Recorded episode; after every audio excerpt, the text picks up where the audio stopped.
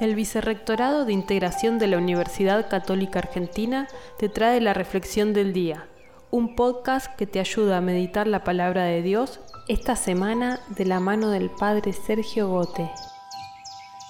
El Domingo de Ramos es la única ocasión en el año, aparte del Viernes Santo, en que se lee la Pasión de Cristo.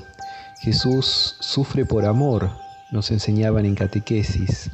Como respuesta a ese amor, los santos, a quienes el Espíritu Santo les enseñó el misterio del dolor, se han enamorado de la cruz.